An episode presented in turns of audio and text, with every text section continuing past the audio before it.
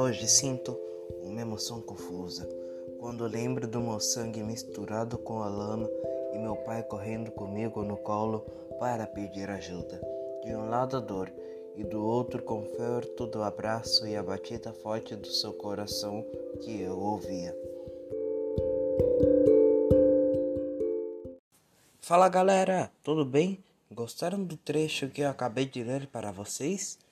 Bom, se gostaram, saiba que eu retirei esse trecho do livro As Cores da Escravidão. Esse é o livro que foi enviado pelo nosso mais novo patrocinador, a FTD. Essa maravilhosa editora especializada em conteúdos para crianças e para adolescentes. Então não perde tempo e vai olhar na página deles e encontre seu livro perfeito. E se você quer saber um pouco mais do livro As Cores da Escravidão, eu vou falar desse livro para vocês. O livro As Cores da Escravidão é um livro da escritora Ideia de Oliveira. E no seu livro ela fala de um assunto que pensamos que é muito antigo, mas não é.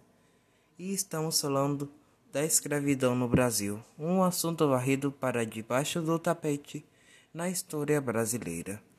E ela traz esse assunto de uma maneira que nos faz querer ver o livro até o final e depois que acabado nos faz pensar sobre a nossa história.